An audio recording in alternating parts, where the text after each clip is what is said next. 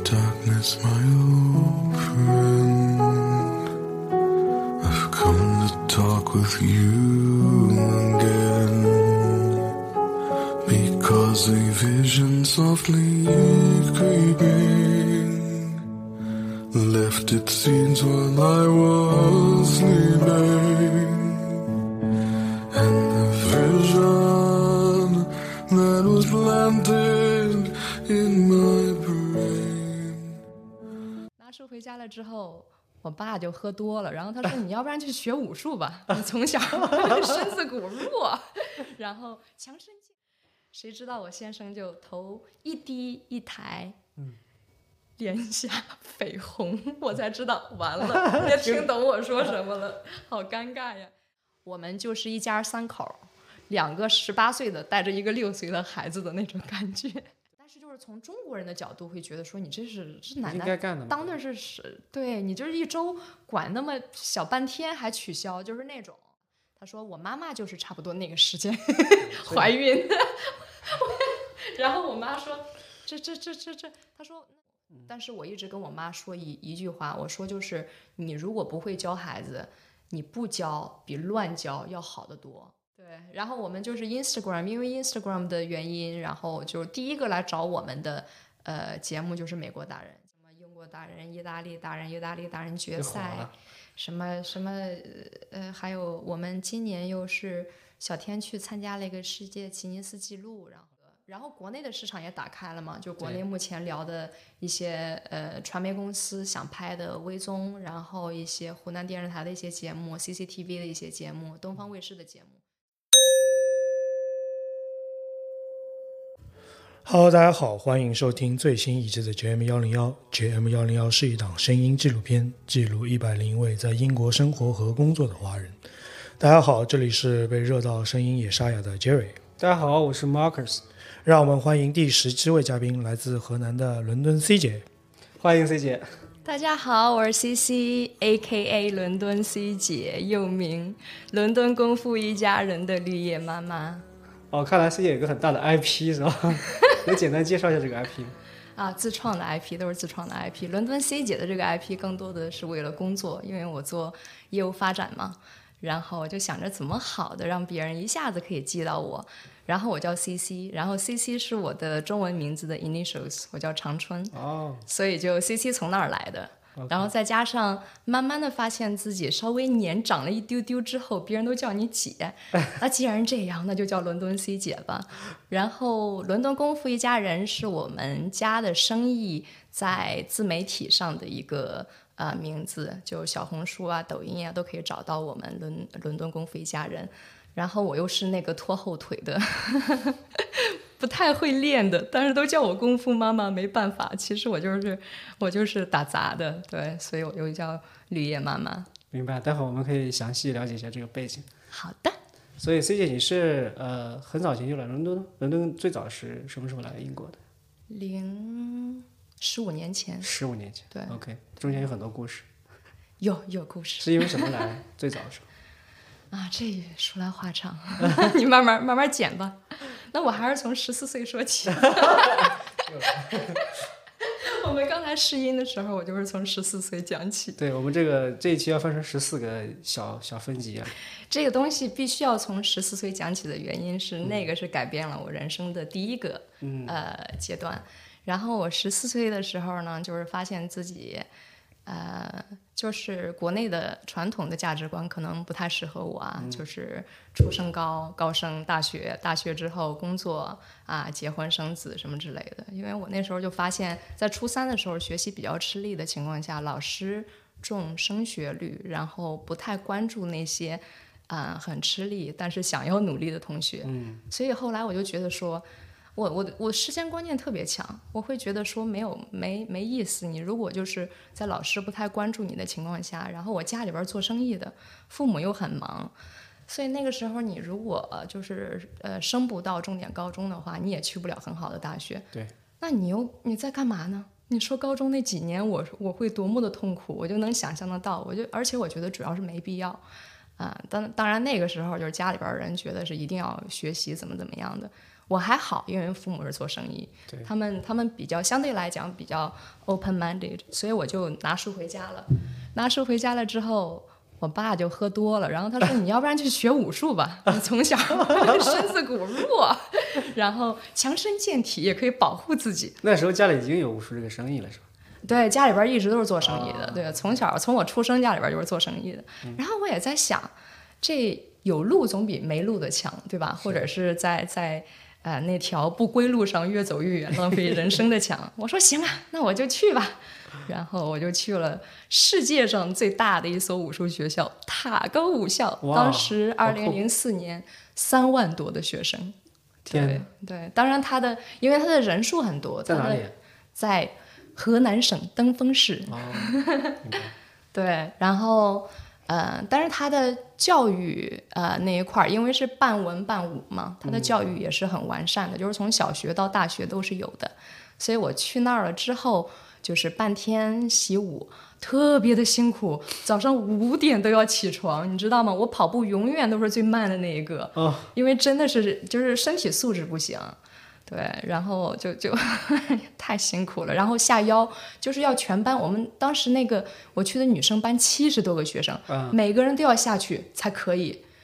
我就下了顶在那儿，然后别人都下不去，我就快急死了，你知道吗？当然，那个是更多的意呃锻炼你的意志力的同时，还有就是团队作战，对就就是确定每个人就是你们就是一一股一怎么讲呢？一股绳，然后然后拧在一起，我就觉得说，哎呀，好辛苦。但是我没逃跑，我们班里边有同学逃跑，逃跑了被逮回来打一顿。对，嗯啊 那真的时假候那时候还是可以可以打学生的。对对对，然后我我觉得自己还挺挺厉害 的，当然，当然，你刚听你说的，我都在一直在惊讶，你发现没有？突突然突然脑子里面出现的画面就是《霸对王别姬》里面，《霸王别姬》里面有一段小豆子逃出去，嗯为了吃糖葫芦逃出去不练功，夹夹砖块那一块儿，然后回来之后就泪流满面的问他们到底是怎么成的角儿啊？我跟你讲，太苦了，嗯，真的是 是看身着体那些苦还学是生。说心理？啊，心里不苦，心身里体每天都是一累样的累。啊啊，心里一点都不苦的原因是，每天你的你的生活很简单对，都是五点起床，然后都是训练两个小时才可以去吃早怎么饭。像嗯像部队一样？挺像部队军事化管理，就是每年只能春节回家那么一次。哇，那见不到爸妈呀？啊不，啊你爸妈是老板啊？呃，那那没， 哦，他又是塔沟，人家是塔沟教育集团，好不好？就是那 那，对我如果是那儿老板就好了。嗯、见不着，真的见不着。我是过完生日，呃，就去的，二月份去的，过完年，我的、嗯我我的生日刚好过年，过年之后去的。我我爸妈就是属，就是七八月份去看我的时候，就完全认不出我了，我瘦了。我十四岁的时候，我已经上百了，就是那体重啊，我已经一百一百多斤了，就是、啊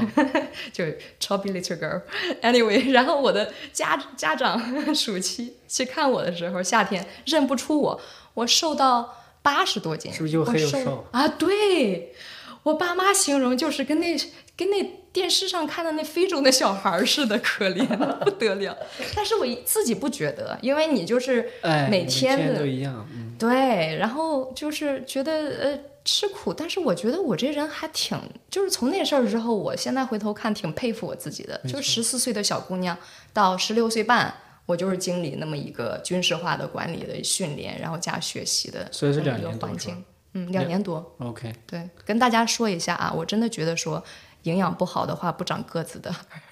我十四岁之后就再也没长过。 我觉得营养不良是一个，而且那时候主要是就吃的很很快，你知道吗？因为你接下来就有训练，就很赶，然后同时自己又不懂营养学，十四岁的时候又不觉得谁说懂啊对呀、什么维他命啊，什么碳水怎么吃啊，蛋白质怎么吃啊，然后再加上训练特别的辛苦，特别的辛苦，对。我觉得 C 姐说这点特别有意思，因为我们一般遇到的朋友都是说正是从比如说小学、初中、高中、大学读过来的，但你这边在那么早就可能厌倦了这个这个套路或者模式，嗯，直接就跳出来去学武术。虽然我以前我小时候我记得我也听过，我有一些同学去学武术的，就是什么反正是什么少林学校这种东西，但他们好像就是学一下，比如说暑期，然后就回来了，就还会继续上高中、大学读下去。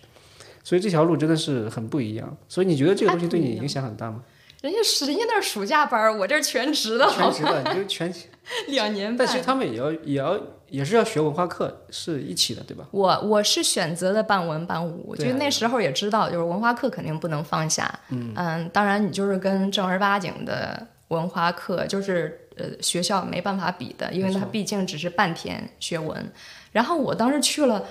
我从差生变成了好学生，三好学生，文化课特别的好，因为去武术学校之后会发现，哎，我的底子还不错，那当然就是看跟谁比，你知道吗？哎呦，特别有意思。然后那时候又，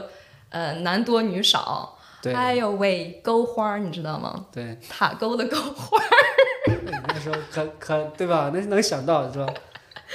哎呀，太有意思了那段经历。反每正天每天给有人给你端茶送水的，打哎，饭，真 有，嗯有男生追，就是追打那饭时候绿茶一瓶绿茶三块多钱吧，嗯然后就是我几个朋友，他就会每一个都送一瓶的那种，嗯就是每瓶，哎，太美了。所以你其实怎么说呢？到了另外一个不是怎么说大部分人没走的路，这条路很特别，嗯。哎，真的是，所以后来因为这个来了英国嘛，还是哎，我后来就是。呃，在那儿上了大学，他是因为他所有的都是以体育为特色的，对体育 slash 武特术长为特色的，你会发现，我不是因为热爱去的，我是因为逃避去的。嗯，然后我并不爱这个。嗯，然后那个苦我可以吃得了，但是我并不钻研任何的东西。对你像他们练刀，我是能偷懒就偷懒的那并种不小享嗯孩儿，对，并并不享受。对，然后又发现，哎，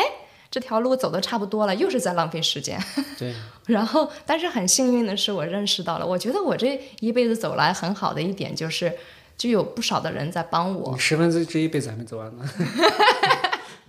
对，遇到贵人了， 对，遇到贵人了。对，当时我们的名誉院长啊、呃然后是一个爷爷，我叫他教授爷爷。所以你看，那个时候都二十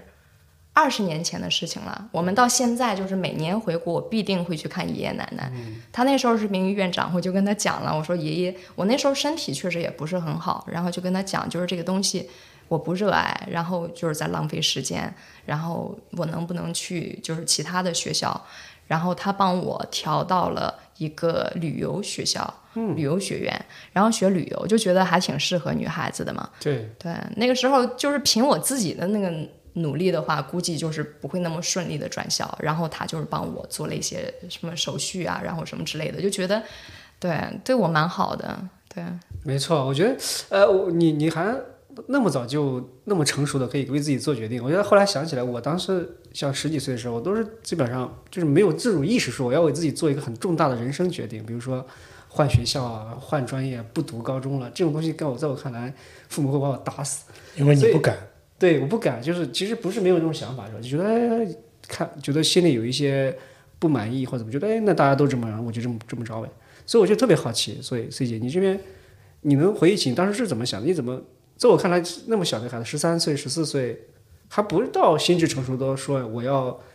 放弃学历教育，或者放弃那个常规大部分人走的路，然后放弃武术学校搞一半，我也要放弃去搞旅游学校，所以这些事情，我其实现在回想起来，以及就是现在认识到的朋友，我们互相就是交流，然后呃讲彼此成长的一些经验的时候，会发现大多数的人确实都是都是像像您一样，就是这么按部就班的，对啊基本上是这么走来的。对啊然后我也会回想我十四岁的时候的我，怎么有那么大的勇气没？错 然后每一步，然后我后来就在想，其实我十四岁之后走的人生的路都是我自己决定的。所以就是十六岁半的时候，我十六岁的时候都已经知道，练了两年之后，你就会发现，哎，我的未来在哪里？我其实对还是那句话，时间观念特别的强，我一直会觉得我的下一步在哪里，因为我不热爱这个，那那我我以后要干嘛呢？当体育老师吗？对吗？我我也不想当兵吗？对吧？ 我要干嘛？我的未来在哪儿？就是会去拍戏， 练的不行，我跟你讲 C 罗，太太丢人了。主要是我练的还是散打，就不是那种观赏性很强的。你像表演啊，哦观赏性很强，但很实用嘛，很很很很很扛斗嘛。那这不也 不行？我们俩尽量别得罪你，别待会我觉得可以唬住人吧，至少就是感觉，哎呀，我嗯我能鞭腿上脸，对吧？你就是个子不太高的情况下 那种，对，所以就是呃，那个教授爷爷就帮我转校之后，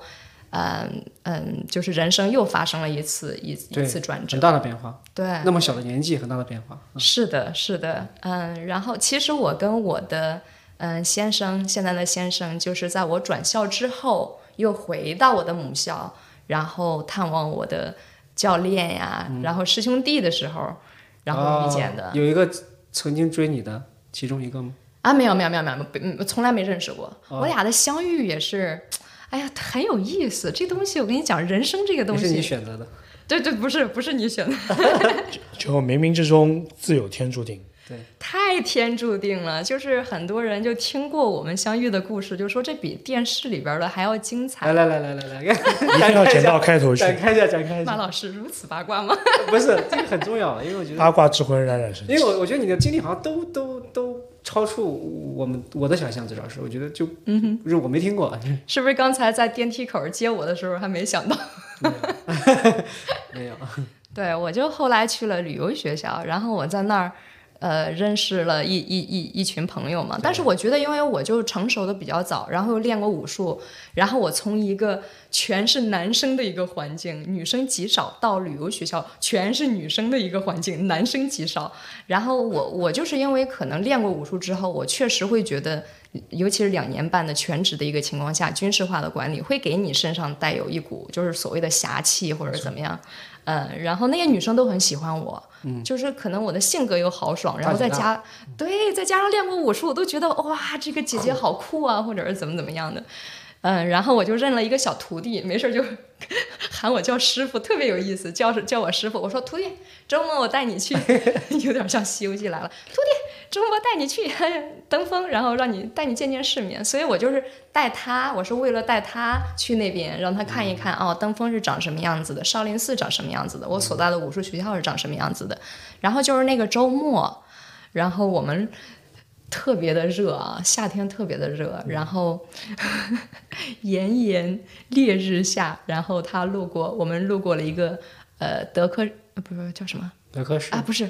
啊，德克士就是德克士啊！我在想肯德基，但那时候没肯德基，德克士。然后他说：“师傅，我想，我想，我想去用一下卫生间。嗯我说：“你去吧。”然后我那时候的，你看我那时候价值观就是你去，人去了你在那儿等着，你不买个东西，你多不好意思，对吧？嗯那时候跟现在就不一样了，现在就是对吧，光明正大的就去了，嗯然后。我就买了两杯可乐，其实那个时候还挺贵的，就觉得那些东西。对嗯我说既然买都买了，那就坐下来喝吧。然后等他，然后等他的时候，嗯，等我徒弟的时候，我有看到就是呃对面有一个中国人和一个外国人，然后我也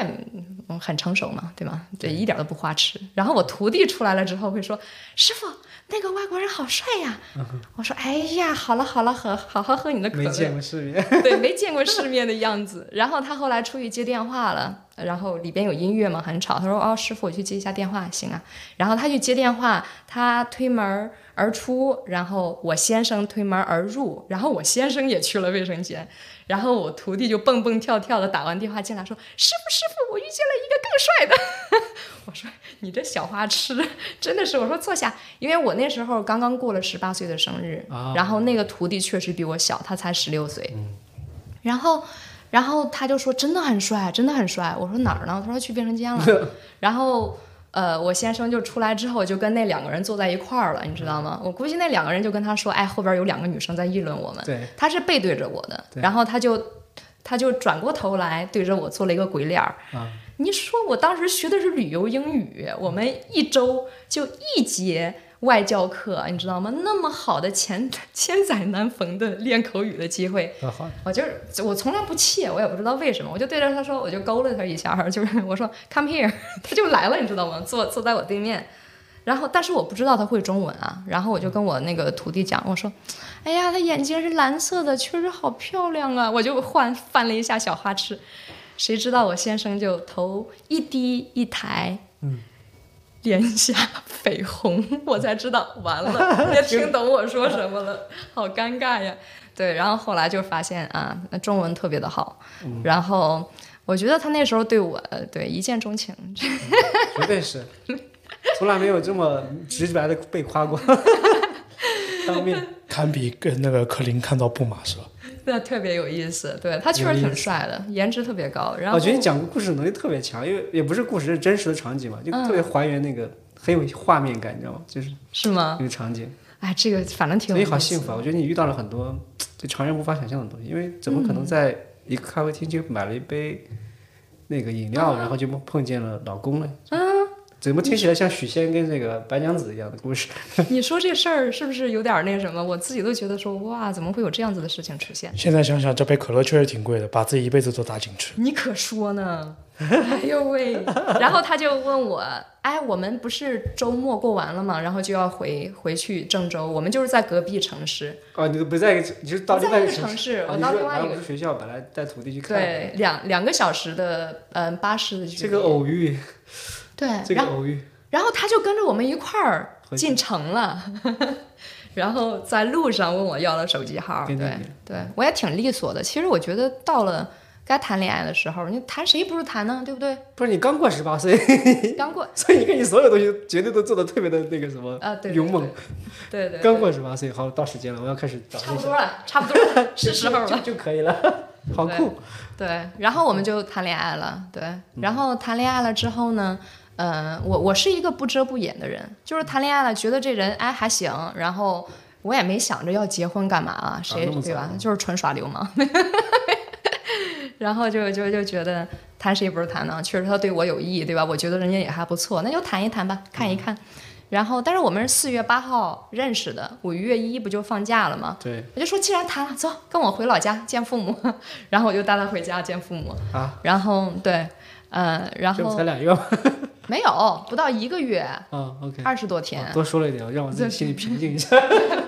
我觉得这东西没啥可遮着掩着的，你就是一段恋爱谈三个月，对吧？嗯也不需要跟父母隐瞒什么，对吧？我是这嗯样子的性格对，，你父母好 开放，十八岁，我真觉得这啊事儿马老马老师跟他太太高中时候认识的青梅竹马，哦，对我们太长了，就是这另外对什么时候见的父母呢？呃，我们都是一个高中的，所以大家都认识。但谈恋爱呢，就是以女朋友的研身究份生呢之后， 我的妈呀！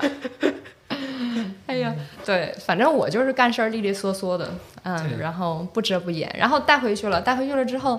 他就是因为在那时候他在中国已经有两三年的时间了，所以他就是对中国的文化语言掌握的特别的好，河南话都会讲。哦，然后他又是他在练武术之前呢，就是呃是跳街舞的，哦，好酷所啊！以很有才的一个人，就在我妈那儿。冲我妈喊妈，你知道吗？就是把我妈给忽悠着了，然后对着我妈唱迈克杰克逊的歌啊，跳迈克杰克逊的舞，我妈就说：“哎，这孩子真好，你知道吗？就那真个条件长得又帅，对我姑娘又好。 对，”然后我妈就把我弟送给了他。我啥 意思？我是有一个比我小十二岁的弟弟，亲弟啊，嗯、然后我虽然练武术没练成，但是呢，我弟因为我喜欢上了练武术，哦，所以他周末会去我们那儿的呃俱乐部训练什么之类的。然后呃，我先生去我家的时候，我弟就跟他表演，就说：“哎，你看我会练这个，我会练这个。”然后我先生一看，哎，骨骼清奇。 是好苗子，然后就跟我妈说：“妈，我能不能把我弟带到我所在的城市，然后让他去上学，然后让他，我还可以教他英语，我还可以教他武术。”哇，我妈同意了。你看，我妈跟我一样虎，啊，对，有其母，找到头了， 对对对，源头在她这儿，源头在她这儿，这是怎么发生的？其实这这还这还搭一个，还再搭一个，真的是。对，就是儿子也送给家，你得先带他玩一下，然后我妈可可轻松了，就是就是十四岁把我送走了，六岁把我弟送走了，就是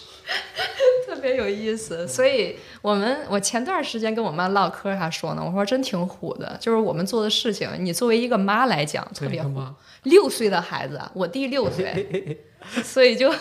然后，但是就是因为这这这些事情，然后我会发现，哎，他是正儿八经的，可以值得托付的一没个错人。没错，因为他他我我弟就是在他所在的城市上学习武，然后周末他会接回家，一直对对，一年多吧。哦然后我这边呢是在隔壁城市，所以我就是周五上上完学之后，我就会呃坐大巴车两个多小时到他们所在的城市，然后周末我们就是一家三口儿。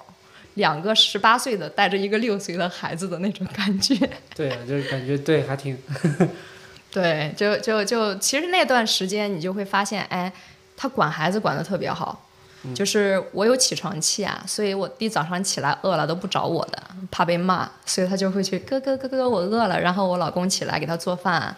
给他洗澡，给他洗衣服，教他英文，然后带他走入的西方的文化的世界里。你比如说什么《玩具总动员》呀，就是从小就会带他看，然后来英国了会给他买那些礼物什么之类的。太有意思。对，然后武术，然后包括圣诞节，我们就会正儿八经的过圣诞节，穿圣诞的衣服你这等于十八岁开始试婚了，等于这啊， 还带着孩子试的， 对，正儿八经吃太荤，牛了这个正儿八经太吃牛荤了。因为其实如果没有我弟那段的经历的话，我不会就是说对确定这个人是不是我要没找的错，人，这个太太真实了，对吧？带对着一个小孩儿在一起生活，对，所以一看，哎，靠谱，我就是想给我孩子找个好爸，对找着了，对 ，test 一下，你把地也利用了一下，对对 对，利到用的利用的挺好，利用的挺好。 都是道具是吧？对 太酷了，对，所以我觉得这些东西有的时候你就没办法所把以人你你老生公是英国人美国人。啊，美国人，他是美国他人是在英国长大的美国人，他的故事也特别的，哎呦，这得从他妈讲起。对，那我们下次把他拉过来采访一下， 反正他中文也很好，无所谓。他中文也很好对，简短的讲吧，就是，嗯我先生的妈妈呢是一个 ballerina，她是 Royal Ballet 的芭蕾舞演员，然后全世界巡演的时候发现自己怀孕了。然后就说，哎，那我就转变一下人生的呃轨道吧。嗯，然后在管孩子的时候呢，她本硕博连读，最后成为了英国最年轻的女教授。然后就前几年，哎，五六年前又被呃澳大利亚的一个大学 Higher Education 呃 Institution 聘聘请为 Chairperson，然后去年年底又被 UNESCO 联联合国教育组织聘请为 Chairperson，就是在真实的生活当中。的一位女性转变赛道如此成功的人，我感觉就是数我婆婆莫属。所以这些事儿难道不是因缘注定 的吗？你可说呢？对吧？你说是不是很神奇？我刚才听你讲的时候，我真的是，你们家就是用一句话总结，就是不走寻常路。哎，马老师现在看我的眼神，就是在觉得哇，我我想重我新听活一次，我听了一些什么故事？没有没有没有，我们我们之前做过一期命理特辑，嗯哼，马老师一直在跟两位命理师强调，我根本不信命，我从来不去算 命。 我信的，对，马老师听完之后，我相信他会改变他的观点。不不是命的问题，就是我觉得这种姻缘真的好像是注定的一样，是吧？嗯，就是可能也是，或者说你叫吸引力法则吧，对吧？你这边因为你是这样的人，所以你就吸引这样的人，然后你也你也勇敢的迈出了很多步啊，对不对？嗯，然后就是你身上互相都被这种光所吸引了呗，对因为你们俩散发着同样的光，对对我觉得勇敢是我的一个标签之一吧。非常非常厉害，非常厉害。谢谢。对，呃呃，这真的是我我还没有消化，因为我我来我来问问题吧。所以你们就是 C 姐什么时候决定和先生勇敢的来到了英国，并且回到英国应该算。对他来说不能算回到嘛？我对对对，我是完全陌生国度。对我而在且我在来英国之前都没出过国。哦，而且对他先生来说，他先生的根在美国啊，他也不能叫回到英国。呃，他他应该他算是啊英国半长个大哈法，对英国长大的。对，他是英美双国籍，但是他是在英国就是出生长大的对对孩子，然后没事儿会回美国，因为美国那边有家人。所所以他是怎么把那个把我勾骗勾过来勾勾花勾勾勾勾回来变成倒花的呢？ 对这个是个很重大的决定，因为你说就算你们俩结婚，那你们俩到另外一个国家生活，对你来说也是个巨大的改变。啊，这些事情有的时候就是命运推着你往前走，嗯就是一切都发生的，嗯、怎么讲呢？就是我们已经确定了彼此都是自己要找的那个人，然后会步入婚姻殿堂。嗯，对，尤其是经历了一系列的，尤其是我弟啊这个工具对人的一个测试之后，发现哎靠谱，可以，不是会步入，是已经步入试过了试过了，试过，test 了，成功了。 对，然后推动这件事情往前走的就是我怀孕了。然后怀孕嗯了之后，我们就商量了怎么办呢？然后就说，哎，中国结不了婚，因为我们年龄太小。 哦，然后那我们就去英国结吧。对，所以我们就来英国了。又干了一件酷的事，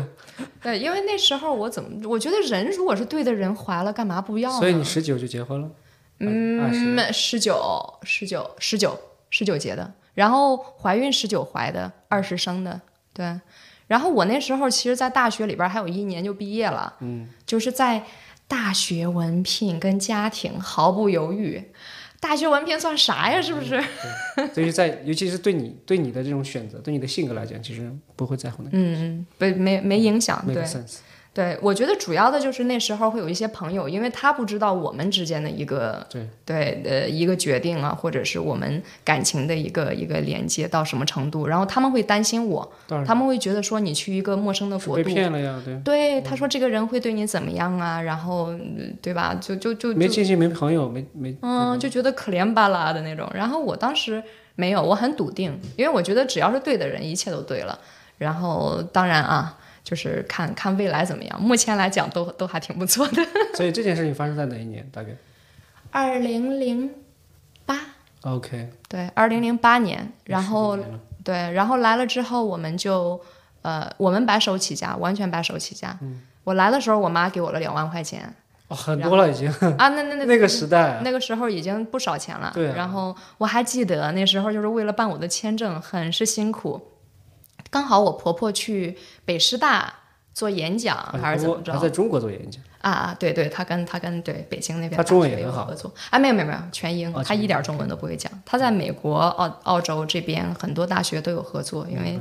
比较比较厉害的一个一个教授吧。明白？然后去那边就是做演讲的时候，他就是亲自去大使馆那边儿，然后跟他讲：“这是我真媳妇儿，你给她签证吧。哇， 就是那种哎对他本来就有 reputation，比较容易对，对容一易弄背书，像 cover letter 一样对对一 pro- ，reference，一 professor 一切都对对都对稍微要好好对，好肯定啊，弄一些人。家信用很重要，对对对，所以后来就是经历了一些签证上的波折，但是因为我们一切其实我们的资料准备的有四五十页至少，就是我们在一起的点点滴滴，就为了 convince 他们我们是真感情，不是骗婚。对，然后来了之后呢，呃，因为 MJ 这一块儿，他其实是一直有一个，哎呀，回去回到他十一岁的时候，就十一岁的时候他咱们这看是谁？sorry，我老公。哦，OK，我没先提生，没提过他的嗯名字， ，MJ，他叫他中文名字叫妙武，奇妙的妙，武术的武，英文不是他叫在你遇到你之前取的吗？啊，认遇到我之前取的， 这个是不是名字也很好？可不是嗯吗？为什么刚好有个五呢？他就是喜欢武术嘛，就是他的武术的老师，英国的武术的老师给他取的，然后他这个那世界个叫英文名字叫 MJ，然后他因为也喜欢 Michael Jackson。啊，对对对对，对然后他他不是自己又是缩写，你看我的纹身 MJ，别人一说哎这谁，我说 Michael Jackson，就是如果离了就是 Michael Jackson，不离 就是我老公也也可以是 Michael Jordan，啊，对对对，这都是他很喜欢的两个人。对，然后呃，你烦人，我讲哪儿了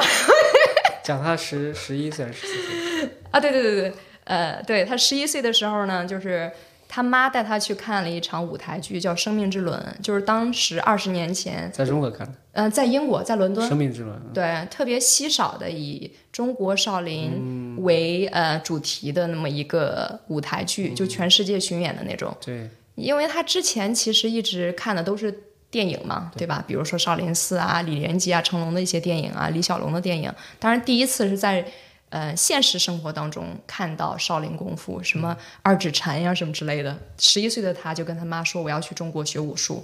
嗯，他妈就是因为他妈的就是学芭蕾、专业芭蕾舞演员出身的这么一个原因，然后他也知道他儿子就是爱。运动就是爱所有的 movements，因为他就玩儿花式篮球，然后专业的街舞演员，然后他妈就说十一岁太小了，他说你就是把你的就是最基础的教育接受完之后，你十六岁可以去当一个 gap 呃 gap year，然后所以十一岁到十六岁期期间，他是在伦敦上学。嗯，之前比如说五六点会离开家，然后去俱乐部找教练，然后自己网上找资料。他跟我就完全相反，他是因为热爱，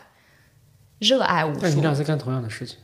对，但是我就是我，所以我绿叶嘛，人家 人家正儿八经的有有有真材实料的原因就是热爱，然后就是五年期间就把自己练得相当的好了，就水平已经很好了。然后十六岁的时候梦美梦成真，就真的去到了中国，一句拿了一本儿小小嗯字典，对，一句中文都不会讲，然后就去了中国。然后在中国那时候他，他因为呃基础也已经有了，很快的，然后又学习这个语言呀，他就当已经当教练了，然后可以带队出国表演什么之类的。 OK，就是对，就从他妈接济他，然后给他一年的时间，到他自己能赚钱，就跟他妈说：“你不用接济我了，我也不回去了。 对老婆都找了，”对，然后就还挺，反正挺，哎，怎么讲呢，挺有意思的吧。非常有意思。因为你刚才在讲你老公十一岁的时候，他自己因为热爱，早上六点多起床，在去学武术， 自己自学。嗯，然后你十三岁的时候也是十四，嗯十四岁的时候也是去了武术学校，中间有一段时间你俩是有一个交集的，都是同样的那么早时间起来，都在不世界不同的地方，在不同的宇宙里面做着同样的事情，类似的事情。我们十差不多，对啊我他们十六岁，我们他一是点在同一个城市做过，应该有一些有一些交集，就是有曾经做过一样的事情，就是训练。唯一的心境不同就是他是真爱，对练着开心，对我是真不爱。对，但是你练了之后找到了 爱，是的，对吧？这个东西你说多么神奇，啊，太神奇了！对就在想非常神奇。脑抽脑子抽筋儿了，我爸让我去学武术，谁家让自己的闺女去学武术？你说是不是？对遇到了遇到了一个爱武术的这个英美怎么英英国人或者是美国人，对，嗯，对，很有意思。当那个命运之轮滚动起来的时候，一切东西都是由命运之轮来注定的。只是我们是没有办法去预测。说有有些时候，我跟马老师讲，虽然我们好像听起来说我命由我不由天，对吧？我们好像相信人定胜天，但很多事情回眸往回看，你会发现所有的决定不知不觉，其实本从根本上来说，都是由你自己的命运，由你自己的个性注定的。如果你当初没有那么勇敢的，从十四岁开始就告诉家长说这条路不适合我，我要去换一条路，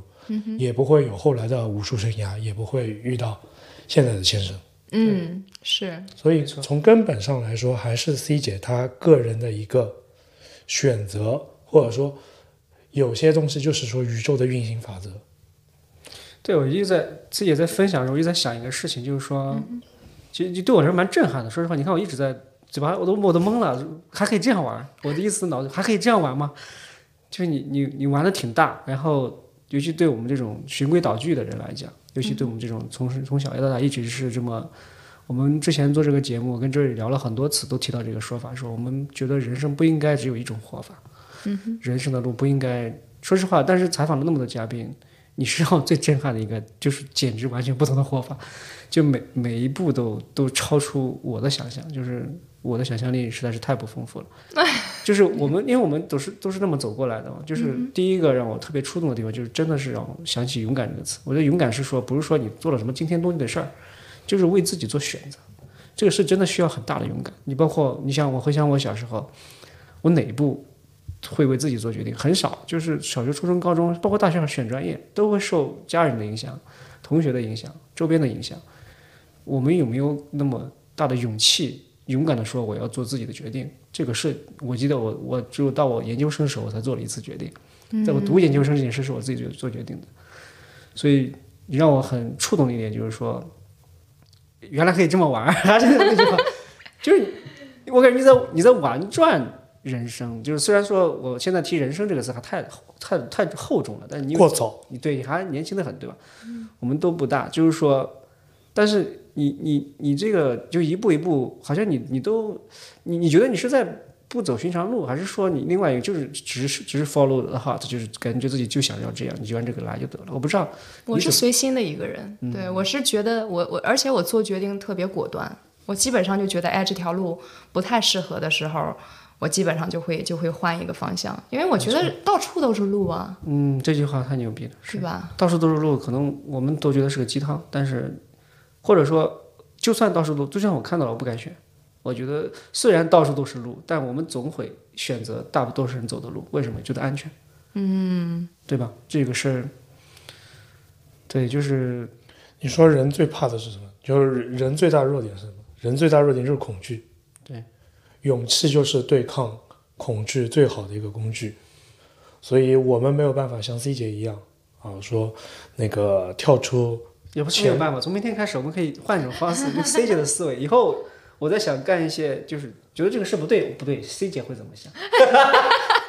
对 这个东西，我跟你讲，有的时候就是性格，你你有你嗯做对，一些选择每个，人有有不同的性格。对对，就就对于我来说这是对的，对于我来说，如果不这么做，那那就不对了。就对对于我来说，时间很重要。我哪怕就是怎么讲呢？不我行我我如果知道，我那时候已经知道，我在高中的三年甚至四年的时间会碌碌无为，我干嘛要继续呢？只是因为别人说那那是我该走的路吗？我我这这肯定不会的。我觉得我就是更多的会听从自己的内心，而不是主流社会觉得我应该怎么样。对你说这句话，你比较轻描淡写，但是其实对很多人来讲，一辈子都在学习一件事情，就是如何听从自己的内心。我们经常被好多东西障住了，就是就是所谓的认知障，对吧？我们会有各种的知识体系、各种的社会环境、各种的关系网来告诉我们我们应该怎么做。就我们老心里面有一个东西叫做我们应该这样做，可是为什么、我为什么要这么做？我就是想做我要做的东西。对，我觉得这个真的很有意思。所以你在英国其实也生活很多年了，是吧？你对英国有什么特别大的感受吗？能谈一谈吗？英国，因为你来英国其实也是第一次出国，当时啊，嗯，有什么初印象吗？还记得吗？哎，我觉得，哎，我一开始你知道，十九岁的我的脑子里边儿是觉得教授的家会很美、很大、 很漂没有亮，吗？还好，就是一个正常的、呃三个 bedroom 的 house。因为你在中国，你们家也也也很 posh 了，已经可能我没有没有没有没有，我们家也一般，但是我就是想象中的英国的啊，教授的家应该更那什就么住，在古堡里面。所以，所以我那时候，你看那个时候就是还不太懂，就是关于文化之间的有一些 clashes。就是我跟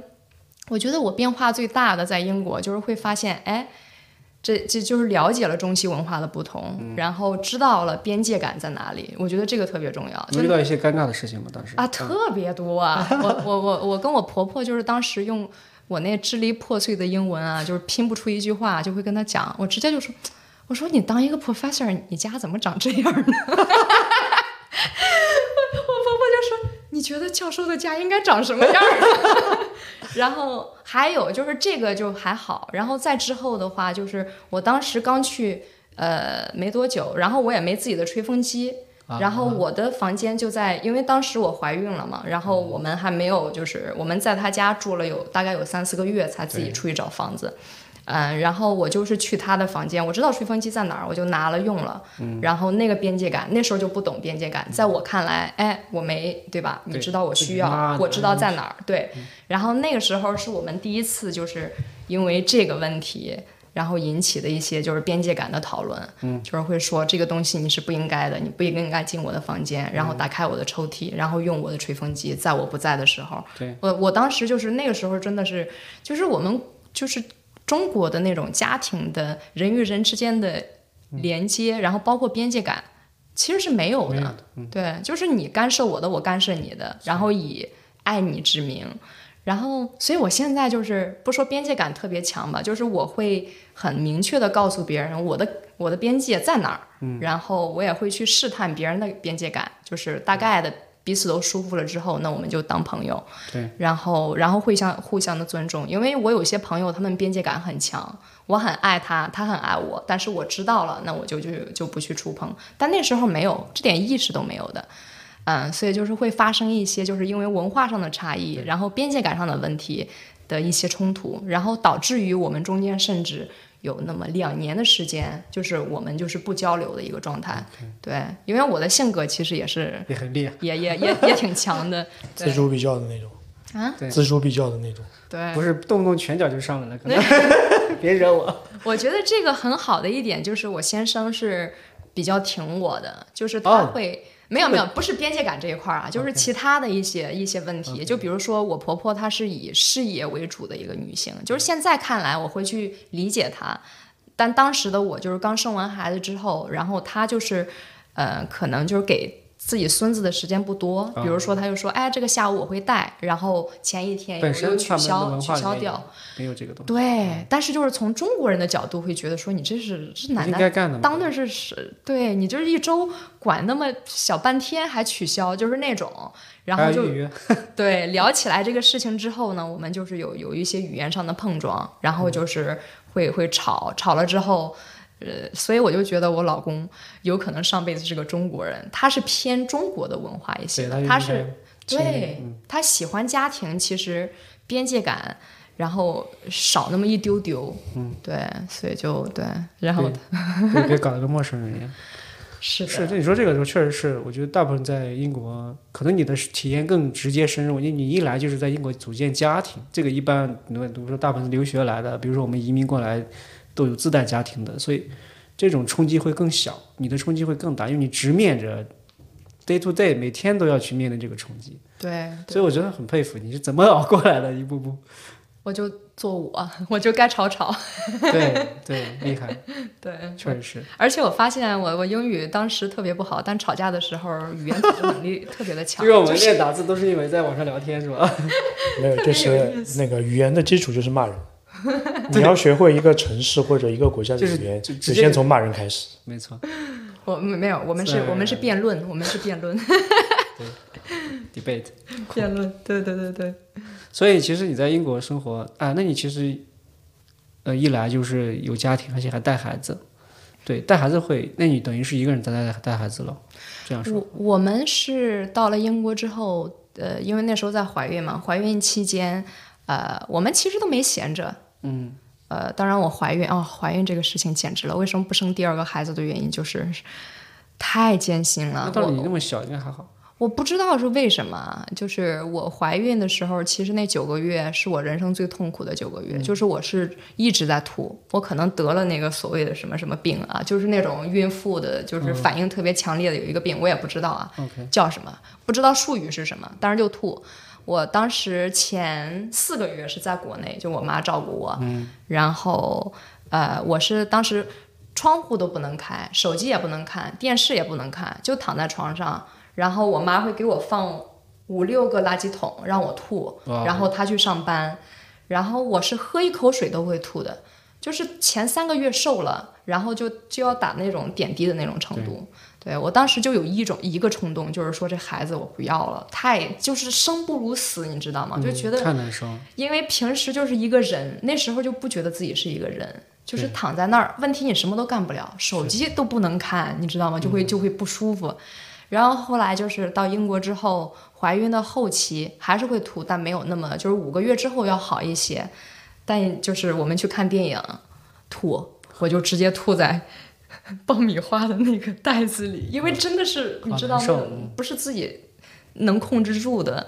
对。然后呃，整个生产的过程也是特别的艰辛，对。后来就是要在。我老公要在上面签一些东西，就是万一失去我了会怎么怎么样，就是经历了那么一，他是很爱孩子的一个人。生完孩子第二天，别人问他还要不要，他都说不要，就是因为他吓陪着我经历了那些，对，整个生产的过程他也在的。对，对，真的是不容易，一步步。我在想，你妈当时怎么愿意让你在怀孕的一半来英国的？因为当时你的身体的状况那么不舒服，但没办法呀，你说在国内结不了婚，你说这事儿怎孩么子办？啊孩子要生了，对，就是，对孩子还是要生的，这事儿你你又你又暂停不了。没错，是的，对，然后呃还好，值得，孩子那很当然懂事那， 当然，孩子子很懂孩子事，也很大了，应该而且很帅。哦会学呀、就我在想，是不是因为从某种潜意识来说，因为呃，在怀孕期间你是没有办法为自己做主的。哎，我不不不觉得，我觉得就是生理反应。啊，是就是我，我倒想为自己做主这个东西，但是生理不允许，就是它正儿八经的是到了一种你完全没办法控制的程度。就是它，因为我平时是我我也不经常喝酒，呃，然后但是我喝酒喝到吐的经历，人生一个手指估计都能数得过来，所以我是很少就是会吐的。呕吐嗯对于我来说是一个很不正常正常的一个反应，就是那段时间天天吐，数次的吐，你知道有多那种感觉，真的是哎呀，吐到最后就感觉自己的快虚脱了，啊就不行了，就整个人都觉得这是怀孕吗？简直太遭罪了。为了这个这男样人值吗？ 就为了这个男人值吗？还好是他，我跟你讲，我现在终于懂了那些就是为你能为你生孩子的女人，真的是。啊绝对是。做自媒自媒体的朋友就说：“C 姐，你的任何一个故事单拎出来讲一个系列，在可啊哦不网上是？吗？对啊呀、来我们这里当常驻嘉宾吧， 反正我们有剪辑师来帮你剪。所以，所以 C 姐其实自动过渡到那个我们要问的下个问题，就是说关于你做自媒体的经历。啊，做自媒体的这一块儿，就是我觉得，哎，我我就是如果有靠谱的团队，怎为什么什为什么怎么开始的这个？这个东西？你让我想一想对，哦啊，疫情，因为疫情开始的。你看大家都一样， 然后也不是我主导的，还是那哦句话，比较懒啊。就是疫情开始了之后呢，我们学校是被迫关门了十八个月，然嗯后我们就把器械拿回家，然后锻炼啊，主要是你说 MJ 学不校是。是指你中国，你啊，不是这儿，这儿功夫学校，这啊儿你在有功夫学英国成立了一个学校是吧？后来啊，伦敦北啊有一个功夫学校，哦，这段你没讲，我不太知道。就是你在英国其实创业了一个学校，对，零九年开始的。哦，那也呃，是，重新问，重新问。那没没关系，这个 我们没关系。我们剪，我们我们不要按照套路来，因为 C 姐不适合任何套路，这我们都聊哪算哪。对，所以就是零九年，跟你讲，怀孕，怀孕的同时就是我就在创想这个事情啊，你创办了自己的你学是校怎，么搞的？怀孕的同时就创办了自己的学校，就对啊是我们学校跟我们的跟小天，就是我们的孩子的年龄是同同岁的 Oh 同，岁的，都十四，对，对，你是哎然在后吐的过程中怎么想起这个创业 idea 的？啊，对，还是主要是我先生是他的他的一个梦想，啊而且我们那时候是肯定要做一个什么事情的，对吧？对你要不然你对要不然怎么他的爱好怎么生存呢？嗯对，然后他从小呢，就是想有自己的一个一个学嗯校或者一个 temple 一个寺院，你知道，他的他的人生就是被武术这一块儿是被啊、李小龙啊，然后成龙啊，李带偏连杰以 及呃七龙珠影响的，怎么把它放在一起的？所以就是为什么也有就是现在欧美的一些粉丝会称我们为现代版七龙珠家庭，就是这个原因对我我觉得 M 姐长得特别像天津饭，是吧？我也觉得是。对，然后所以就是我们就是要开学校嘛，这个第一个是他小时候的一个梦想，第二个的是是我们的一个立身之本，所以我们就开了学校。我怀孕的期间，我还记得哇，那年下英国下雪，然后我还去，我们还去发传单，对，怀着那时候肚子都已经很大了，对我四月四月生的嘛，那时候都已经一二月份了吧，马上就要生，对那时候倒对不吐了是吧？那时候哎，那时候挺好，就是我觉得这不吐，一切都对挺孕好。中期和后期的时候已经不后吐期了，对后期不吐，我九个月的时候还打羽毛球呢。对对，那孕中期是蛮 安全的。对对，然后就就是发传单的时候会觉得，啊，我的人生所以不易呀、没有不易，所以哎没有所以你就在这条这条路，你有你有没有说按照常规路子来？比如说你你也没有去工作，你直接就等跟你的先生来去创业了，是吧？那时候工作我觉得找不到任何靠谱的工作的，英语又不好，又没什嗯啊也有么道理。靠谱的学啊，历。你俩都擅长这个东西，对我干嘛呢？对吧？我还怀着孕，对，所以我们就是创业。创业了之后，我就是呃负责呃其中的有一些就是有一些市场项目，就是做市场这一块儿，还有包括有一些小的项目，比如说教中文的项目啊。然后我那时候不是学旅啊，游你嘛们，什么都包是吧？不只是学武术，呃，就是我时不时的心血来潮会会做那么一两个小项目在里边儿啊。明对白？核心还是武术，对，核心就是武术。然后，但是我有当时有教中文课，嗯、算是课外班学校。对汉语学汉语汉语课程吧，对，嗯，HSK，然后还有做了一个呃。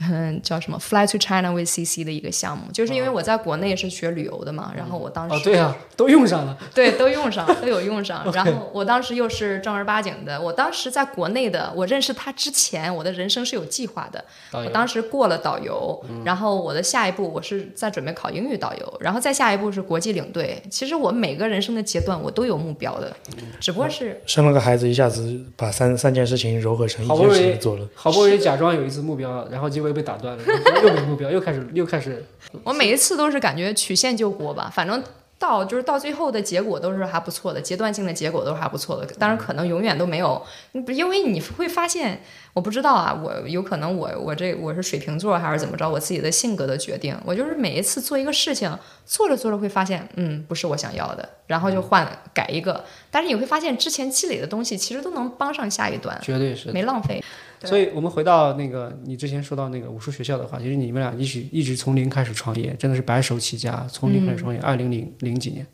二零零九，零九年，哦对，对，那时候，而且你这边也是刚来英国，还带着一个有孕在身，对，但我有两万块钱，全投进去了。 哎，我有两万，他也有差不多两万，因为他那时候刚去那美国。你俩那时候已经很富裕了，啊，我们那时候有四万人民币那呢，那你知啊可道是现吗在有不少钱，开玩笑，那确实不少钱。对吧？当时对，但是我们一开始的时候，其实我们是我是在当地的一家就是健身俱乐部，然后你就是呃按小时，然后租别人的，就像那哦种打羽毛球那个没有场地。固定场地，嗯，对对，那时候刚刚开始没有，你哪哪有不需钱？要，对啊，没钱嗯，对。没钱，但是挺好，很值，因为就是健身房，它不需要你做太多的市场，人来人往的，对你知道你吗就？提供内容，提供课程，提供服务对就好了，。然后你有技术就不用怕。当然，我们也经历过啊，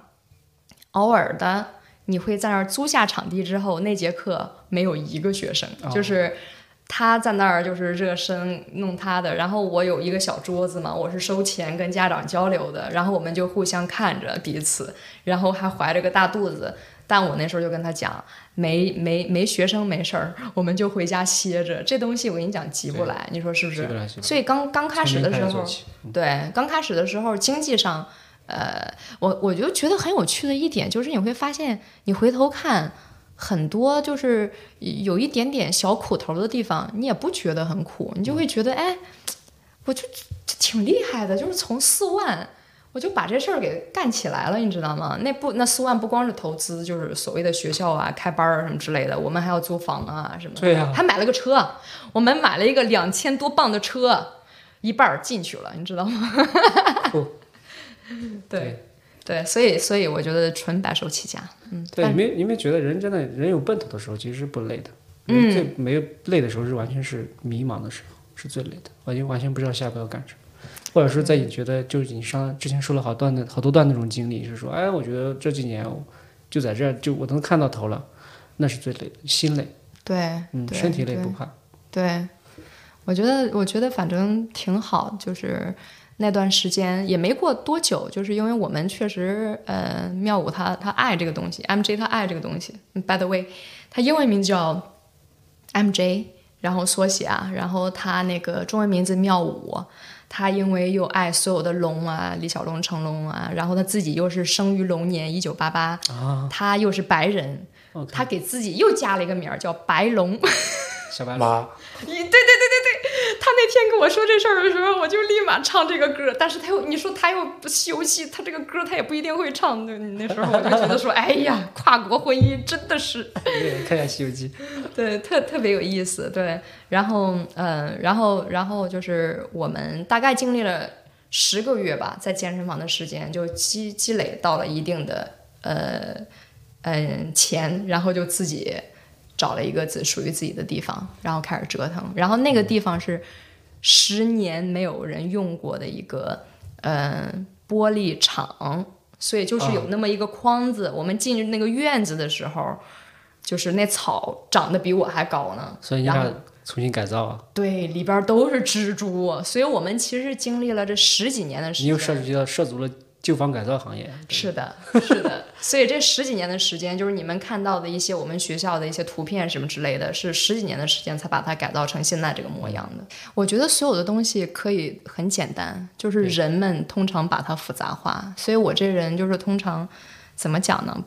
就就很直爽的一点是，我觉得我舒服了。你知道吗？就是当然情商肯定是要有啊，你这种完全没情商的一些表现，那是只能说明。当然，我觉得我这个人就是本来就是一个很有情商的人。不是，你如果 如果你都不舒服，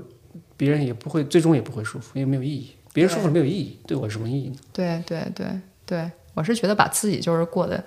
过明白了很重要，然后、嗯唉开心，开心最重要。 孩子呢？孩子对你有终极什么目影响啊？因为孩子也几岁了，应该孩子十四了，都已经十四了，对你孩子对比对我孩子都大。而且我孩子，我跟你讲，可能他的童年的生活，然后包括他这个家庭的氛围还是不错的，给他当然营造的还不错，我觉得很欣慰。我真的觉得是我比我十几岁，呃当然十几岁的时候我也从来没想，就是我十几岁的时候完全没想到我三十几岁会是一个什么样子的状态，但是我会觉得说，我比我小时候想象的，如果有想象的话，就是生出的孩子。嗯，教育，然后他今天的那个模样，比我想象中的要好得多。没错，对，因为他现在告诉我，他现在跟我妈聊天，然后我妈就觉得很有意思啊，就在我们群里边发，就说你儿子，他中文可有能问你题吗？对对，他现在在国内，我们把他送回国学中文去了，因为中文快无药可救了。然后呃，我妈说那个你你可能快要当奶奶了， 我说啥意思？她说你儿子跟我聊天说，呃。外婆，我准备十五岁的时候找一个女朋友，先看看她跟我的价值观，嗯、知道什么叫轮他回吗他没用“价值观”这三个字，大概的意思就是说啊，他想做的事情是不是跟我的一致？他想不想生孩子？如果这个不行的话，那我十六岁就再找一个女朋友，我再测试一段时间啊。他如果也想结婚，也想生孩子，那我就差不多十八岁的时候就可以生孩子了。他说我妈妈就是差不多那个时间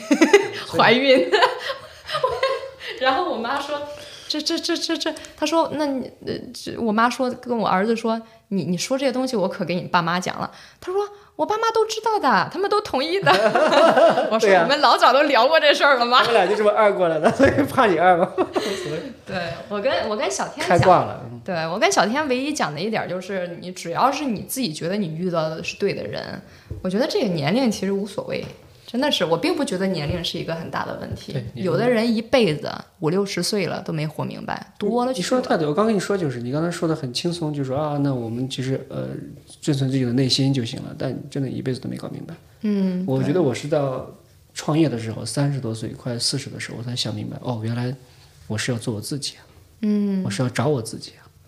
我好像没有挣扎过，我好像对呀、我当然一直，我到现在还是在找自己的路上，但是我就是那些东西已经就是从小好像都已经有了，对，就那个意识都已经有了，就是我我要做自己，我要选我的道路，因为我其实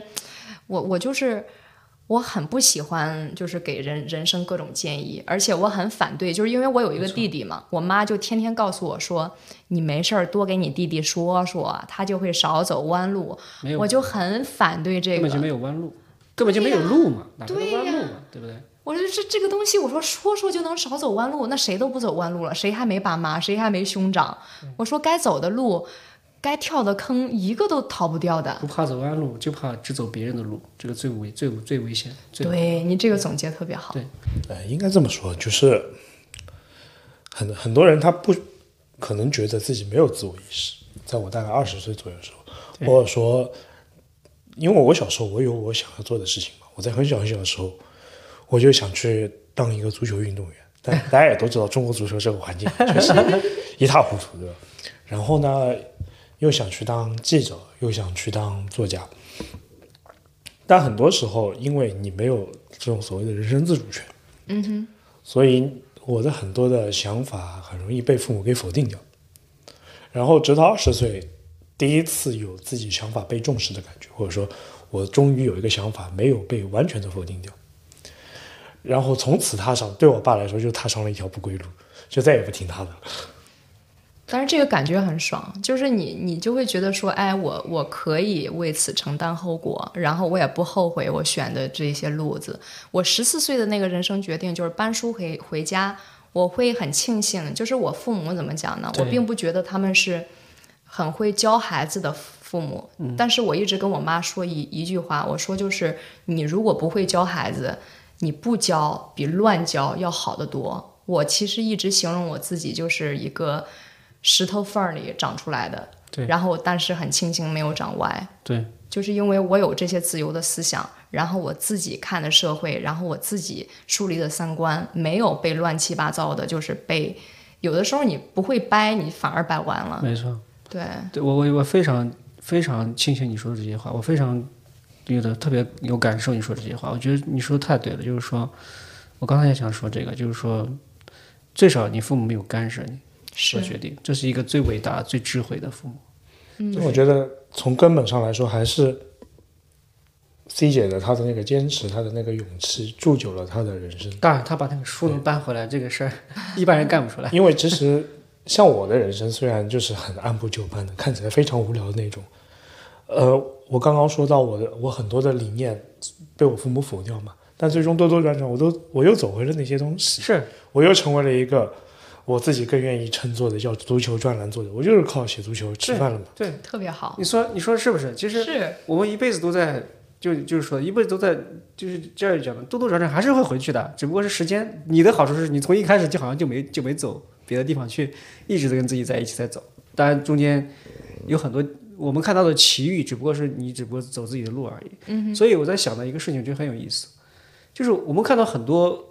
非常感觉可能，比如说比如说对我来说很惊讶的事情，可能只是因为。因为我们一直在走大路嘛，所以看到小路上来的人，哦，怎么可以那样子？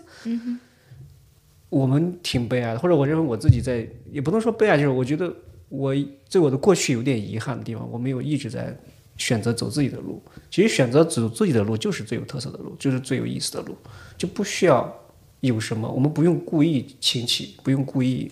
特别，我们本身就很特别。嗯，我很庆幸你一直从头到尾都很特别的，没有被污染，没有被干涉，没有被别的地方左右，没有被别人去带到带到大路上去。谢谢，很有意谢谢。思，很对有意思。我我我也是觉得，呃，还还有一个就是，我觉得就是任何人负责不了其他任何人的人生，没有，父母也是，呃，父母不管是父母，所以我一直就是很反对的一些中国所谓的一些传统传统的一些价值观。啊、就是养儿防老，以及我就会觉得说，干嘛人为什么要把自己的命运掌握在任何人的手里？就是我跟我，我跟我爸妈一直也是这么说的。我说你千万不要，我担不起，对不对？我说这个东西，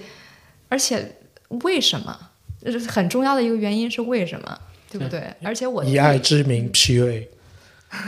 是这个这个这个是，嗯真是。所以所以其实好多事情，你说的对以外，以爱之名。另外一个点就是，我们可能很可悲的一个点，我觉得这个是真的很可悲。这个世界上是好多可悲的故事就这么发生的，就是我们一开始觉得自己没有存在感，我们通过别人的身上找我们的存在感，然后我们会会通过不断的为别人一种。以牺牲和这种所谓的道德的这个高地盖几个帽子，牺牲为了付出，为了家庭，为了为了为了为了为了，反正不是自己，为了一堆别的东西，然后让自己的路越走越窄，然后把自己的这个真实的需求越来越掩盖，然后还有一种特别的这种感觉啊，我为了什么什么，所以我做了什么什么什么，哦，这个我跟你讲，这种关系其实就是互相的一种绑架。是道德绑架，我就是小天这一块儿，我是一个很 chill 的妈妈，就是我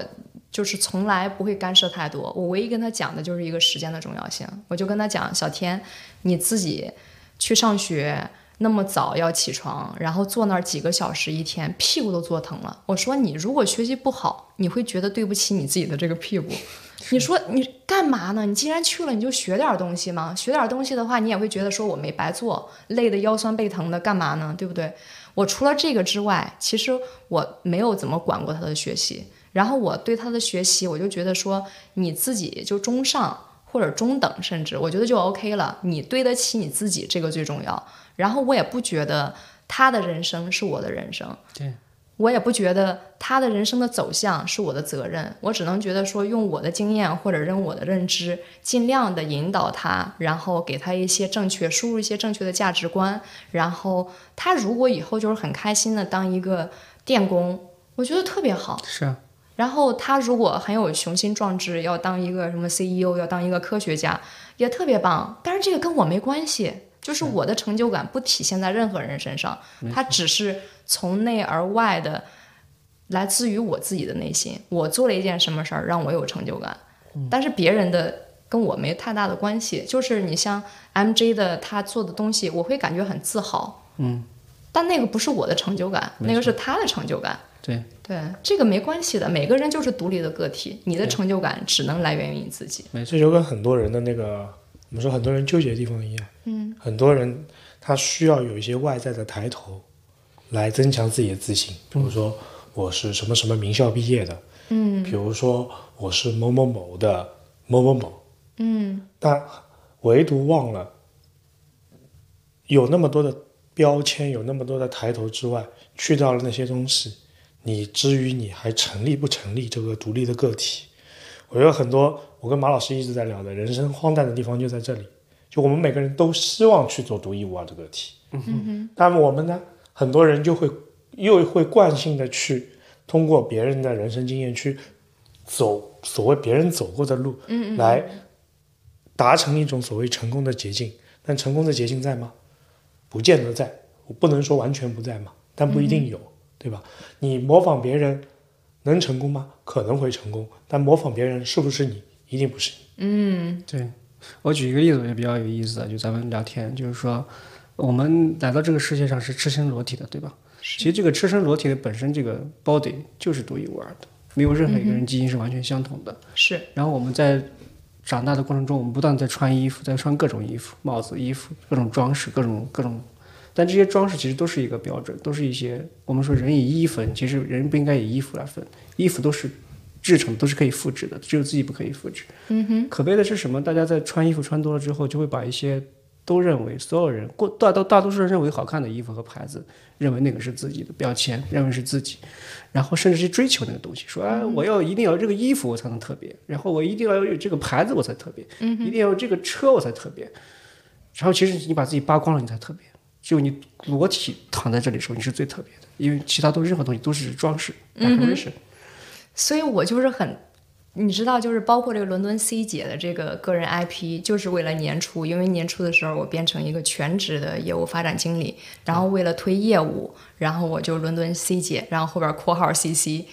然后到现在，因为我确实善于社交，但是如果没工作的推动的话，我其实不愿意出去社交，懒得搞。 对，懒，真是懒，就觉得没必要。我如果我是那种对没有一个 why、没有一个 purpose 对的人，我不去，呃就是我干嘛呢？我在家里边儿躺多爽着啊，对啊，躺着追看剧不泡行沫剧，对啊，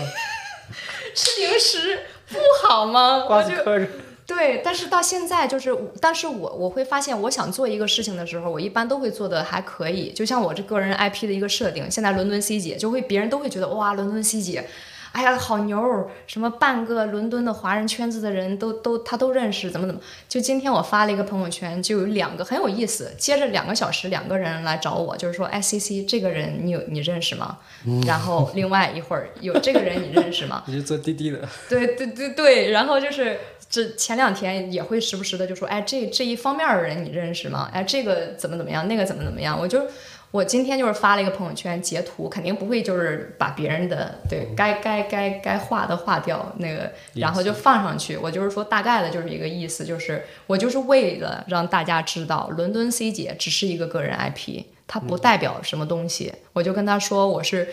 呃，初涉江湖不久，我真不认识什么人。就是你们真的不要把伦敦 C 姐这个我，我其实就是我，啊然后伦敦 C 姐就是我的一个 IP，然后我认识一些人，对，但是没你们想象中的那样。 那你谦虚了，应该是大家都认识你。可可能对你来说，伦敦 C 姐她只是一个 title，但是对很多人来说，伦敦 C 姐她是一种 reputation 或者是一种 credit 的保证。 对，我的妈呀，这个压力就大。所以我觉得你你你特别智慧，我觉得智慧很重要。人一辈子可以活得很幸福，可以活得很美满，可以活得很很怎么说很有财富，但是要活得很明白、很智慧很难，对吧？就是要区分清楚帽子跟自己的关系，区分自己衣服跟自己的关系，区分自己的 body 跟自己灵魂的关系。这个真不容易，我我很理解你说那个，嗯，虽然是你是谦虚，但是我觉得你说的也是真诚的。啊，没没没没，不谦虚，不对，谦我虚。说你说的很真诚，就是说，真是就是那只是我的一个 IP，你分得很清楚，对那对，那是个帽子对，对跟我没没太多关系。对这个我就是为了让别人更快能记住对，我。那是有目的的，是那是有商业目的在含含在里面。对的，对的，很有对意的思。我一般见新朋友，然后聊一聊，就觉得就是可以成为朋友的时候，我一般就会告诉别人，我并不觉得我我我其实说实话，我知识储备量并不多，嗯，然后我看到的世界有一些，但并没有没有没有那么大，而且我这人没有读书的习惯，所以我也不觉得我就是就是那些历史地理我差到。自己不能再差了，所以我一般见人，我都会跟他们讲，就我就是这么一个人，但是我有的东西就是真诚，然后这个真诚不是为了别人，是为了我自己。没错，对，对，我觉得 C 姐她的那个智慧的智慧性的一面就在于，她从十四岁开始就很清楚自己是什么样的人，对，她会想要什么样的东西，她不一定在那个时候就知道她今天会过成这样的人生。嗯，然后她在这一路走来的时候，她没有完全的依赖前人的路径，或者说书本的路径，或者说大家赖以依赖的那种各种各样的材料，是通过自己的方式去筛选、去判别、去闯，用他的勇气去实践这些东西。所以 C 姐虽然一直在说啊，我没有读过很多书，我也不爱读书，啊，我的学历也不高，我也没有学历，啊，有的有的。后来我跟你讲，很有意思的是啊，就是我的人生，我还在每一个呃 aspect，每一个那个叫什么？都有成就，啊，没有没有没有没有，都有小目标儿。嗯你知道我一开始的小目标儿就是把我那个本科儿给拿下来，然后后来我到英国，是啊，还有就是我在生孩子、管孩子，然后管学校的同时，我就是一直没有放弃学习。我觉得我我身上有一点儿就是我挺愿意学习的，虽然是。不是那种就是坐下来能静下心来啊学好多好多东西，但是我就是一直在学，一点点一点点，所以我形容我自己就是我不是一个很努力，但是我一是一个一直在努力的人。没错，对，然后我就是上学，我在我们旁边的一个 college，你知道，就是跟那种英国的 teenager 一块儿上课的那种感觉吗？我上了五年半酷，然后就是从最基础的英语、数学，然后慢慢的，哦，你是从那么我 OK，是从最 basic 的开始，然后对英语，因为英语确实不好啊，你带着对呀、你但我数学很好有有孩子的数学，中国孩子都很还有很有意思的就是，我学了这个，我以为我的人生的目标就是当所谓的这个中产阶级，哎，对，当一个注册会计师。你看，这个就是你人生你在找路子的时候，你会发现，哎，我找到这个路不适合我，那就换一个。但是嗯之前的东西，就是因为那个，然后再加上我国内的文凭，我很有幸的就是申请到了伦敦大学的研究生。我就说，我其实我所有的人生想做的事情，在二十岁的时候 ，twenty，我全部都经历了，对， 成家立业、生孩子，然后买房买车，然后我的我的学业，然后包括我的职业生涯，我基本上都有了。那就讲一个我烦恼的点吧。终于要讲到了都不用问，其实我我一直就是想，我觉得更多的就是我要做一些我有成就感的一些东西，嗯，然后这些有的东西都已经有了，它就良性的发展就好。然后我觉得我现在缺失的一个东西，稍微我感觉是职业生涯，我一直在寻找，嗯、呃、然后我现在觉得我找对了方向，因为我一开始，我为什么进入到我的那个东家呢？就是呃 Mayfair 的一家奢华私人俱乐部，东讲 OK，这个你没提过，这个这个是我的工作的一方面。嗯，就是我读可以完提吗？可以可以，我读完研之后呢，我是要买房的啊，还嗯是目标很、很准确。买房的时候会发现，哎，你自己的公司申请房贷是那么的艰辛，对，我说那既然你们要 pay slips，我就去找个工作喽，对不 对？然后我就去找工作，当然找工作我我我并不知道我的市场价值，我知道我是有价值的，但嗯是具体值多少钱没没没试过因为水你，嗯那个不是常规的这个，对经历对嗯对，所以我就是，但是我知道，哎，大概的。我需要这么多钱去申请到我的房贷，所以我就以那个为 benchmark，然后就写，哎，这是我需要的年薪。有意思， 然后是定好年薪再找工作， 对，然后然后嗯，很庆幸的是找到了，然后找到了之后呢，我的第一份工作是 compliance officer。很有意思的是，我都不知道 compliance officer 是干嘛的。然后这家公司呢，是整个行业里边的金字塔，是最好的。哦，Top One，对 Top One，嗯，因为他们另外的一个空空职是需要轮轮岗的，我是做不了的，就是那种就是时不时还要就是熬熬大夜的那种。哦然后这个是不是因为我不想？其实我当时为了买房是没有问题的，我这人就是达成目的最重要。没错，然后但是，呃，就是硬件条件不具备，就是我们家的火车过了十二点就没火车了。 不去了， 对，所以我就没办办法，我跟 HR 他都面了我两轮了，然后我就说这个确实没办法，这嗯个对吧？这个对其他的团呃团队的队员也不公平，就我是唯一一个不轮班的，那也不行。不行，那我就说那就算了，那就换下一个再试。谁知道在 Tesco，然后就是买 shopping 的时候，HR 就打给我说，哦，我们有一个 compliance 的，不用轮班，然后薪资完全达到你的要求。这个 HR 肯定我脑子里边就在想，我首先就在想 compliance officer 是个什么鬼？ HR 是非要给你找个岗位是吧？一定要把你留下来。是是是我们最烦的一个岗位，反正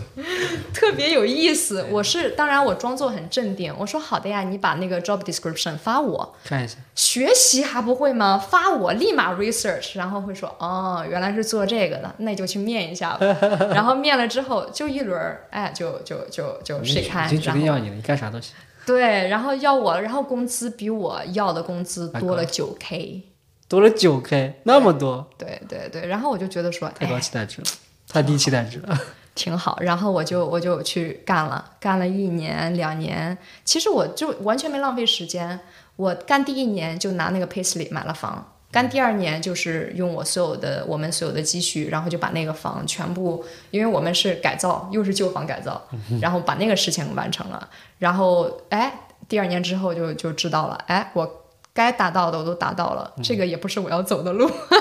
又又来了，然后下一步怎么办呢？但是那个公司确实不错啊，然后我就去找 CEO 了。我对说我说我说老大也支持我，我说我们还有其他的地方我可以感受一下嘛。我说嗯这个真的不是我要的。他说行啊，行着行着。COVID 就来了，然后人生又不一样了。 但很好的就是 COVID 的期间，我们就是呃自媒体这一块儿就感受了一波。我们对我们是先从 Instagram 开始做起的，其实就有点你像、那是个、帮 club 做 Instagram 啊？你是说帮 club？你是啊，没有没帮有，我我们学校家生意，因为我们俱乐部也关门了十八个月， 完全没工作，你对知道所以吗都？一但样是但是呃，感谢英国政府啊，给这百分之八十是的啊工，资，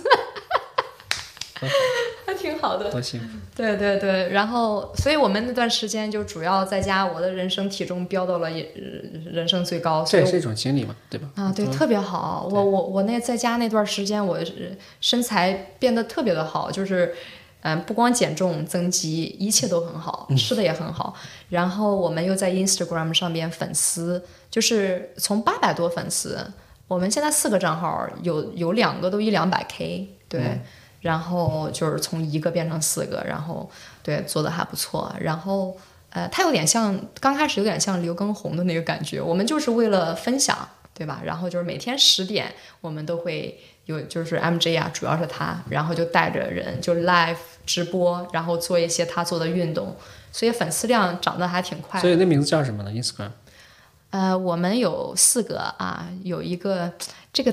I am Train Jane 就是我的，然后 I am Matt Jane 是 MK 的，I am Tian Jane 是小天的，然后我们有一个 Temple Dot London 是我们学校的， 连名字都起的这么简单， 对对哦对很直接是吧？对，我是谁，我是谁，我是谁这，很记忆。对，而且我们四个的账号的呃那个头像，因为 MJ 也会画画儿，他画画儿特别好，他画的全部都是卡通的一些形象，哦对，所以我就是我我叫 CC 嘛，然后又是别人都叫我 Chi Chi，就是琪琪，然后就就就就对，形象也都是那些卡通《七龙珠》里边的我们的形象，对，所以七龙就七龙珠一家，对，然后我们就是 Instagram，因为 Instagram 的原因，然后就第一个来找我们的呃节目就是美国达人，其实那个平台还挺好的，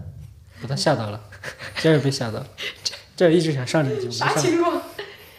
当时其实是美国达人跟英国达人同时邀邀请的我们，但是因为 COVID 期间嘛，我们肯定第一个平台更大，第二个是我们可以免费度假，干嘛不呢？所以我们就去了美国，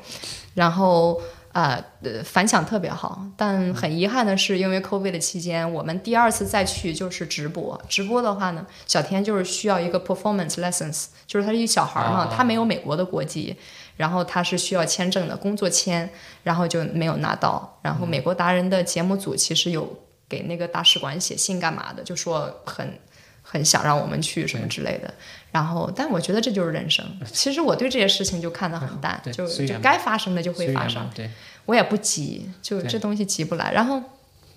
然后就是因为反响很好啊，然后就后来又什么英国达人、意大利达人、意大利达人决又火赛了，什么什么呃，还有我们今年又是小天去参加了一个世界吉尼斯纪录，然后就 OK 创下一个吉尼斯什世么界什么纪记录录？啊、就在一个高空，然后、啊技术性的后手翻，对对，连续后手翻，然后又去参加了呃西班牙的全球达人，然后又又他们前段时间又去了，我们回我国觉得，你们全家都开挂了一样的， 对，然后又去总的是俄罗斯又找到了我们，然后去莫斯科参加了一个，又进嗯全球了巡演嗯进了决赛。对，然后现在，呃，中东的那边、s 嗯 a u d i 那边也找到了我们，也是他们年底的一个。然后国内的市场也打开了嘛，就国内对目前聊的一些呃传媒公司想拍的微综，然后一些湖南电视台的一些节目、CCTV 的一些节目、东嗯方卫视的节目，其实都有在聊。没错。对，对我就我经经纪人如果要我总结的话，我会说，这一切的我们听到的光怪离奇的、闻所未闻的经历，都是从那个十四岁把书抱回家的少女开始的。 对，现在还是个少女，一般但那个少女是什么什么时候来的呢？是从小她就有的那个自自我意识而来的，也就是说，是从天性里面就有的那种对自由的向往，对于自己人生的掌控而来的。对，所以这你发现没有？我们一开始在聊节目，我们的初心吧，做这个事情就想说，我们想见证不同的小宇宙嘛。这个词听起来虚，但是实际上是很真实的。所以非常感谢四姐今天带来一个完全不同的小宇宙。就是我们之前最少有些地方我们还可以插上话，可以 match 一下，这个完全不在一个路上， 完全呃哪里的事情，就是就是完全另外一个星球的事情。但这个星球非常美，非常漂亮，非常动人，非常非常的非常的智慧。谢谢。所以我我我非常非常感谢你今天能跟我们分享这么多，一下讲了两个小时将近。真的、啊。对，我们我们可以剪成两集，最少是。一点儿一点儿都感觉不到。没有没有，，我们也在聊天嘛，所以、嗯而且我们也听得很入神，中间有很多段，就是我们觉得已经差不多讲完的时候，你又来了一段新的，我说哦，还还有更有意思的。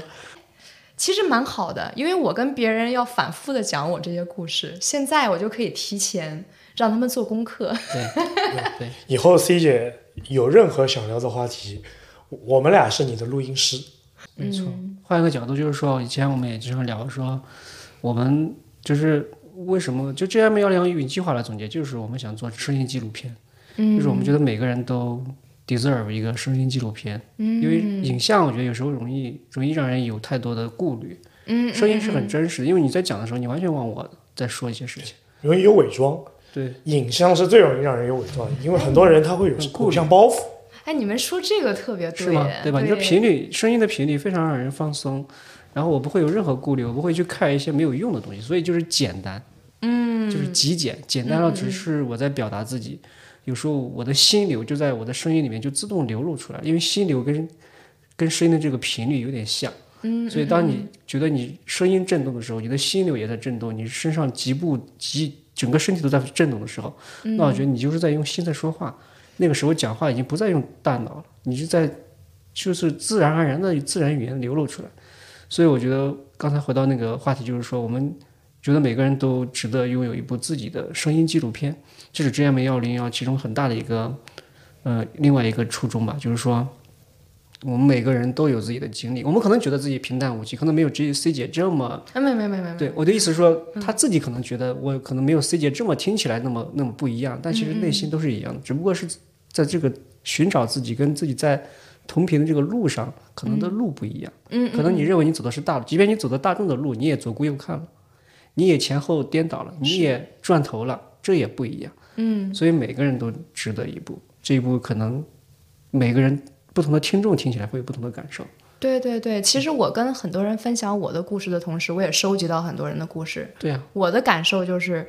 优秀的人太多了。当然了，所以我听别人的故事的时候，也会觉得说，哇哦，就是那个感觉，你知道吗？就是觉得好多我能从别人身上得到的一些力量，还有能学学习到的一些闪光点。没错。对所以再换一个角度，就是每个人其实都是一个孤独星球嘛。嗯就是真实的孤独心情。这个孤独不是说你有多少朋友圈啊，你有多少联系人，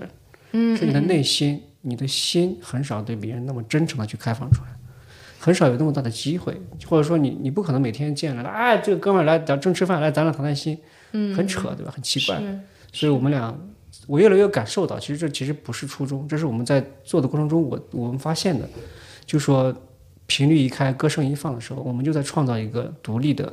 空间，这个空间就有意识想要创造一个空间，让大家能够把心慢慢敞开，可能不像 C 姐这么一直敞开着。 对，因为不是所有人都能做到这一点，但是我们在以往所有的嘉宾里面，我们会遇到，哪怕在一个小时采访里面有那么几分钟甚至十几秒，嗯，他有一刻放松了，打开了，release，嗯哼，特别美，那个时刻特别美。哎呦，你们做这个事儿太有意义了，真的是，嗯对就是欢迎加入我们。欢迎加入。没问题，尤其是我，我们做了差不多十七期的主线任务和五六期的支线任务，我我对自己有一个很明显的感受，就是我话越来越少了。对，学会听了是吗？嗯就是一开始的时候，可能因为磨合啊，或者说各种各样表现欲，嗯，对，作为一个主持人，你总是有表现欲，这样一说，呃，你会你会你会你会加很多的台词在嗯里面。对，但越做到后面，我会发现，就是我认为做的好的每一期，我基本上面都是没什么话的。嗯，说的太好了，我们只是引子。对，对，今天可能是我们有史以来录的最长一期节 目。下一次如果还会打破时间记录的话，我估计是跟 C C 姐做的任何的某一集特辑。没错，呃，其实我我还是回到刚刚我说的，就是 C C 姐的经历看听起来非常的难以置信，我可以用这四个字来形容。但在难以置信当中，你还是能够找到这个人物的内核的，就是嗯勇敢，勇敢的去做自己，勇敢的去表达，勇敢的去坚持自己所坚持的那些东西。最后我们回头发现，他在他眼里面，也许只是一个平平无奇的甘当绿叶的功夫妈妈，但在我们的眼里，她是一个拥有精彩人生的一个传奇的华人女性。哇，这总这结这儿这儿特别喜会拔高，拔了拔了，非常高，一米五几，我现在有一米八，太好，所以我的总结就是说，我非常感恩遇见 C 姐这个人，因为嗯、呃大家都是水瓶座， 谢谢。对我觉得能遇见一些新朋友是我嗯做这个节目一直的动力。对我非常有幸能够成为你的录音师，然后希望能够跟你多聊天吧，以后多认识多了解。哎呦我的妈呀，以后要常来。看你有什么要总结的吗？要留 下的。我我只想说，就是我这一次第一次啊，第一次经历，因为其实也被不同的电视台采访过啊，包括 BBC，感觉确实不一样。就像马老师说的，这个纯音频的话，它这个简单就会让你放松，就会让你完全的做自己。对。然后你你像其他的采访，提前都有稿子的，所以之前我会问你们有没有稿子，你说完全没嗯有，我还觉得反而就是释怀了，就觉得挺好一事儿，没稿子挺好，纯聊嗯纯纯唠嗑儿。然后你们的这个呃挺挺好，回去剪一剪啊，写一写啊，这个就是我可以随时对吧？哎，就可以给朋友看了，新对朋友哎，你想了解我的可以故听一事，听，对对反正开车时都可以听，然后特别有意思。哎，我就我我我我我感谢你们邀请我，然后可以分享分享我的故事，然后同时也从你们身上学到很多东西，然后对这件事情你们所在的这所做的这件事情的一个热爱，还有因为其实你像我就是出力不讨好的事情，我我极少做，因为我这人没对某个事情热爱到一种我就是就花钱花时间的那种程度，目前没有。对，所以这个也是我在唯一的一个，我觉得我身上人生当中缺失的一块儿，就是找我热爱的、愿意付出、不求回报的一个东西对。没有，现在目目你前可能还没有找到，嗯，对，跟你们唠嗑可以。对，我觉得这个就是我们时间就是钱，对吧？你这个时间就是成本，你愿意花两个小时跟我们俩在这儿扯这么久，嗯，然后分享这么多有意思的事情，还没有出场费，对，没有任何出场费。就以后其他的我火了有出场费，这 儿肯定没有。 所以谢谢大家，感谢大我们下期再家，见。下期再见喽，谢谢大家拜。拜。然后我在一段音乐声声中结束我们的采访。 But my words, like silent raindrops, fell and echoed in the wells of silence. 如果各位听友也想分享自己的英伦故事的话，就给我们留言吧，我们背了好久，就等你们动人的故事了。 JM 幺零幺在一百零一个故事里照见自己，回观世界。